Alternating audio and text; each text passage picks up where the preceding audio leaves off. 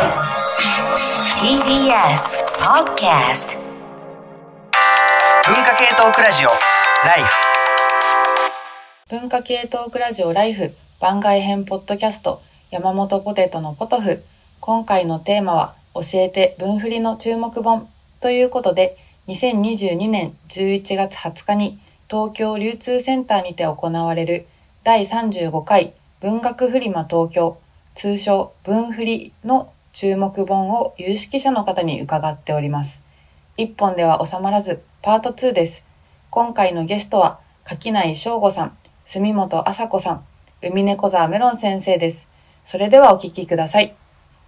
ちょっと次行ってみます。じゃあ住本さん、はい、はい順二巡目、えっと、批評の話が続いてたんですけど、ちょっと、私はこれ、ちょっと、あのー距離が近い関係者すぎるなと思いつつ、やっぱこれを出さざるを得ないと思ったのが、ちょっと、えっ、と、ブースで言うと仕事文脈の、あの、タバブックスさんの仕事文脈に出る、えっ、と、金増彩さんと、あでも俺も入ってましたでした。絶対それ被るなと。思ってあーみんな、マジか、これはすごいじゃないですか。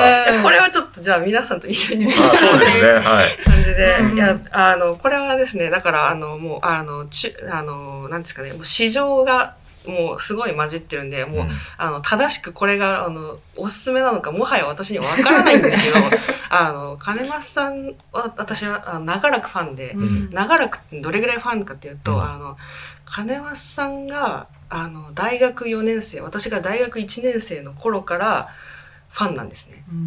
どういうことですか？あのどういう活動を、いや、私が、存在自体？そん、いや違う。まあ、存在の話はちょっと、あの、うん。置いといて、あれとですね、えっと、私が大学生で、えっと、大学に入学した時に、あの、学内誌うん。に載ってた金増さんの小説を読んで、ちょっと衝撃的で、うん。え、ええ。大学生なのに、プロじゃんとか思っちゃって、うん。あの、やばい、この人絶対将来有名になるのに、今今、今、ここで、ファンだ。この名前を知ってしまったっていうのでドキドキして、うん。1年間ぐらいは、あうん。の、時々、あの、ぐ、金正也です。ググって何か、何かないかって、あの、ネトストだけの、うん。あの、期間が1年間じゃない結構長くあって、うん。あの、多分金増さんは結構その、大学時代からこう、いろいろ演劇とかもされてて、うんうんまあ、あと詩書いたりとかもしてて、あの、ユリイカの、あの、投稿欄とかにも載ってたうん。みたいな感じで、あの、あ、これに載ってるんだ、あれに載ってるんだ、すごい。っていうので、こう、ずっと、あの、遠くから見てたんですけど、あの、なんかある人に、いや、あの、会いたい人には会いに行きなって言われて、うんで、あの、うっすらぼんやり、こう、共通の知人を辿っていけば、会えるという。え大学同じだから普通に声かければいい。でも、まあちょっと学年がちょっと離れてたんで、あの、もう卒業、あの、うかうかしてる間に卒業されてたりとかして、でも、あの、知人をたどれば会えるということに、あの、という事実をようやく受け止め、あの、まあ、知り合いになり、うん。で、その後も、えっ、と、まあ金増さんは、まあ、普通にこう大学卒業されて就職されて忙しくなったりして、うん多分それも多分なかった時期とかあったと思うんですけど、うんえっと私がそのちょっとだけその仕事文脈の編集を一瞬してた時があって、うん。それで最初にあの金増さんに小説を頼んだのが私っていう。あ、あれそうなんですそうね。一番うんうん頼んそうですね。あ、いや、でも、もともとその、タバブックスの、えっ、と、宮川さんも、あ、違う違う違う、あ、記記憶を捏造してました。うん。えっ、と、宮川さんが、えっ、と、金増さんの、えっ、と、鹿版の小説集を持ってらして、で、なんか金増さんに生活短歌ね。生活短歌それは文具入れ出された文具入れ出されたんですけど、それを頼めないかなっていう話をしてて、あ、それだったら、なんか住本さんが知り合いみたいですよみたいなことを、あの、他の人が助言してくれて、で、私もなんかこう、なんか、ちょっと、記憶がいろいろあやふやですけど、まあ、とにかく、えっ、と、その、最初の、えっ、と、だから、一瞬だけ担当編集だみたいな感じなんですよ。ね。うん。だからもう市場がもう入り乱れまくりなんで、うん。もう、あの、あんまり、あの、ちょっと気は、あの、確かではないみたいな感じなんですけど、だけど、もう、だからその、その大学時代に衝撃を受けたあの人の、あの、あ、単調的なのは初めてですよね。初めてなん多分。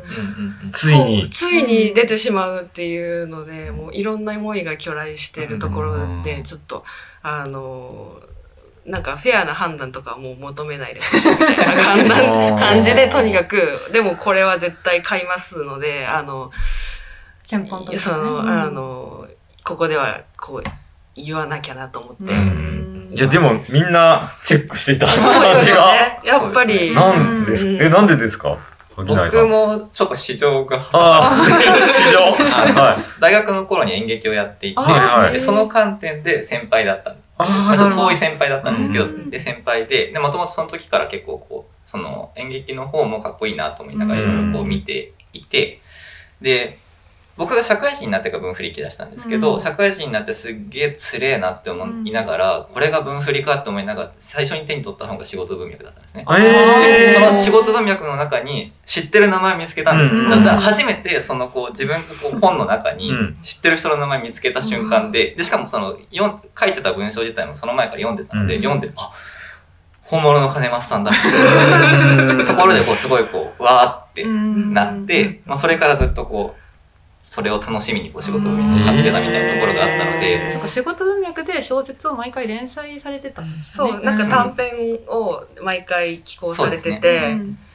で今回の本はそれが過失修正うん。して、えだからなんかそういうこう、いろんな、僕もだから一つのこう、そういう市場がめちゃくちゃ入りまくった一読者として。人間力がある確かに人なんですね、そうですねじゃあ。うん。ええー。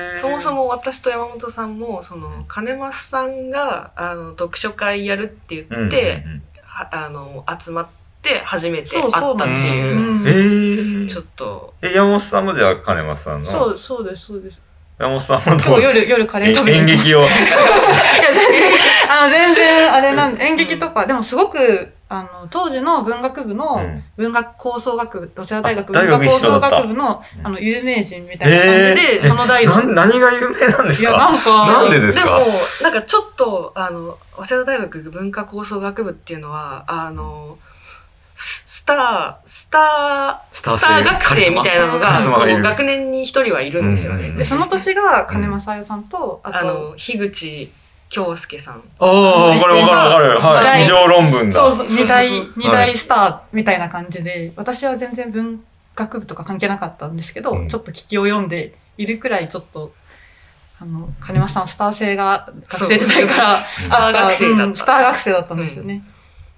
メロン先生はちょっと待ってください。今、樋口京介さん異常論文出てるけど合ってるかな？合ってます合ってます。合ってます。その方ですよね。そう違ですそうです。金本さん、今僕の作ってる本の担当です。い金松会や、だから全然知らなくて。なん。か、あって、さ最初からいきなりあうん。って、で、なん。か、そう、仕事文脈を渡されて、うん。あ、小説書いてるん。だって。見たら、俺も読ん。だん。です、その後。で結構良くて、なんかこの人、すごいいい、いいなと思って、うん。で、まあ、ずっと今本を作ってますけどね。うん。うんでもなんか、やっぱり編集者として編集者としてだから、うん。なんか、その頃の金松さん僕は知らないんで、うん。なるほどと。そうなんですすよ。なんか注目なのが、私はその最初に学生時代の学生、スター学生金増として最初に知り合ったんですけど、やっぱり会社員を経てからの小説がやっぱちょっと、うん。あの、変わ、か作風が変わったんですよ。ね。うん。で、多分そこに、プラス、あの、編集者金増の、うん。多分、もう直す力みたいなのうんが加わって、あの、私はもう、あの、気が確かではないんですけど、うん。なんかその辺の、なんか上乗せされた力みたいなのうん。を、アップデートされてるんあですね。の、ちょっと注目なんですよね。えーっと。そう表紙がいいですよね。表紙がそう。彼女自身の似顔絵的なものが載ってて。表紙は増村さんなんそうですね。よ増村十七さんっていう、あの、漫画家さんなんですけど、このマクちゃんとか。そう、うん。あの、あの、増村さんと金増さんも窮地の中であ、ずっと、あの。あの金増さんのツイッターアイコンも増村さんなんですけど、うんすごくなんか本人より本人らしいと、うんらしい。評うん判の、わかる。うん見て、おー、なんか金松さんっぽいと思った。でも確かにこれは、ちょっと注、目ですね。ねうんタイトルが3人挙げてる、えっ、と、タイトルが、えっ、と、金増綾、えーフェアな関係そ、で、タバブックス。で、これは、えっ、と、普通に、あの、本屋さんでも売られるんで、だけど、えっ、と、文学フリマで先行発売っていうことなんですかね。えっ、と、絵、絵、絵とかあるの？絵の51からあ絵52。か。そういうブース名です、ね。ブース名が絵の、絵の51から52、タバブックスのブースで発売すると。そうちそう。同人誌じゃないけど、なんかこれうはん買おうかなと思いましたね。そう今回文学フリマの会場が東京流通センターの第一と第二にそうなんですよに2箇所になったんですよ。だから今アルファベット版とああ、ひそういうらがな版でこそう展示場が違となる。ほど。ありがとうございます。そうだったんだ。危なかった。でかくなったの。うん、でかくなった最ね。大規模ですね。入りきらなくじゃあちょっと2冊目はそれ、皆さんそれということで。いや、すごい。いや、すごい。いや、まさか、金増会ですね。金の使いがね、ちょっと、あの、派遣のおそうか、知らなかった。そんなにカリスマカリス性が。マカリスマ学う生ん金ますから、中国の金増さんの本をはいぜひ皆さんよろしくお願いします。じゃあちょっと30ミリ行きましょうか。はい。はい。でまた私からでいいんですか？か柿内さんからにしましょうかね。どうしましょうちょっと、そうですね。あと、あと一冊か。うーん。いや、別にそれじゃなくてもこれを全然いいです。どっかにしても多分あ私が、ひとまず、あれですね、えっ、と、さっきので、またこう、誰が買うんだ枠でもう一冊なんですけど、えっ、と、気になってるのが、えっ、と、ブースが X07 の、X07。えっ、と、染谷一太郎さんかな？えっ、と、ブース名がそのままこう、多分個人名なんですけど、はいはいはい。この方が、えっ、と、100万人を移住させた微生物っていうタイトルの本を出すみたいで、で、これがそのアイルランドのジャガイモ基金っていうあのうんはいはいはい。本当に100万人、まあ本当に何万人も死んでるし、うん。何万人もがこうアイルランドがこう移住をしていくような、まあ本当にもうものすごいこう基金があった時の、そのジャガイモ基金を通して知ってもらうジャガイモの疫病菌のお話っていうのをノンフィクションで一冊まとめた本を出されるみたいで、はちょっと僕はその不勉強でそもそもジャガイモ基金自体もうん。あんまりよく知らなかったんですけあ。ど、うん。その一個人か、うんうんアイルランドのジャガイモ基金ってものすごいこうニッチな領域をうんなんで書くんだろう。で調べてみると普段は小説とか書かれてる方みたいへでー。なんかその研究者そのなんだろうないろんな意味で研究してるような方でもなさそうなんですよ。だからすごいブースに行ってるご本人となぜアイルランドのジャガイモ基金に 関心持たれたんですかっていうところからすごいこうお話を聞いてみたい欲というかだかこれは本当にこの人と会ってみたいなみたいな意味でのブースへの興味としてあって、うん。で、とはいえ、なんとなくそのアイルランドのジャガイモ基金って類書ありそうじゃないかと思っていろいろちょっと調べてみたんですけど、真っ先に出てきたのがアイルランド大基金っていう東水書房さんから出てる本だったんですけど、これがもう版元品切れで、アマゾンのマッケープレで2万円ぐらいするような本だったので、もしかしたらすごいこう、今からアイルランドのジャガイモ基金を知りたい人にとっては、一個きっかけになる本になるのかもしれないなっていうのそがんなちゃんとした資料が。そうですね。あって、すごいこう、うん。気になる。全然知らない世界の本なので、うん。読んでみたいなと思う本としてこれに注目してます。あとなんかすごいコミュニケーションが取れる文振りの場っていうのをなんかすごいい生かすようなこうチョイス。そうですね。聞いてみるっていうなんでそうなんですかって。すごい気になりますね。なんか名前もちょっと気になりますよね。気になりますよね。うんうんなんか渋い、そう。だから、どういうすごいおじいちゃんとか。もう一回名前を。えー、染谷一太郎さんです。歌舞伎役者さんみたいな。うん染める谷に、えっ、と、市場の市ですね。に太郎。うん染谷一太郎さん。これはなんか、その、リンクとかあったのこれはリンクがあって、ツイッターのはいはいはい。リンクがあって、はい。きっとすごいそのアイルランドの何かをやられてる方なんだろうなと思って行ったら、はい。オリジナルの小説を書いたりしてますって、あ、ああ、そっちの方はい、で。あの、こう、ツイッターのアカウントには書いてあったので、うんうんうん。なんどういう方なんだろう。ん。う。ちょっとあの、ツイッターのアイコンが、ちょっとおじいちゃんっぽいんですよね。こういう。うんうんあ、本当だ。あ、イラストはおじいちゃん。あうんこれはなんか、どういう方がどんなものを作ってるんだろううっていうのが、すごいこう、ノーブルな感じがしますね。そうですね。で、おそらくあ、分振りでしかうん。買えなさそうなうんんで、確かにうんうんあ、染谷一太郎さんの1は、あの、市場の市場の市で一太郎一さん。ですね。はい。X の7。X の7です。7で100万人を移住させた微生物。アイルランドジャガイモ基金を通して知ってもらう、ジャガイモ疫病菌のお話。これでも、本当ですごいタイトルがうまいですね。ちょっと気になりますよね。うん100万人を。じゃがいも基金とかって言うとい 買わないもんね。100万 人って言われ100たら万人を移住させた。うん。お。金の話、よ要は金の話ってことですね。そうですねんだから、なんとか微生物、微生物？んなんか、10、10、なんか、あ、10秒元元気鉄気みたいな。香りを。そうですねん確かに。うまい。いやー、ちょっと楽しみですね。うんじゃあ、ちょっと次、メロン先生。僕は同じような批評本ですね。えっと、なんかね、ファウスト系の批評本が出るんですよ。かファウストファウストって、つまり、えっと、あのね、どれだっけ？メルキド出版さん、ブース番号 A のはいはい39、はいはいはい。リボックス4特集ファウスト系。ファウスっていうのがト系って何ですか？ファウスト系っていうのは、ファウストという雑誌がありまして、ほうほう。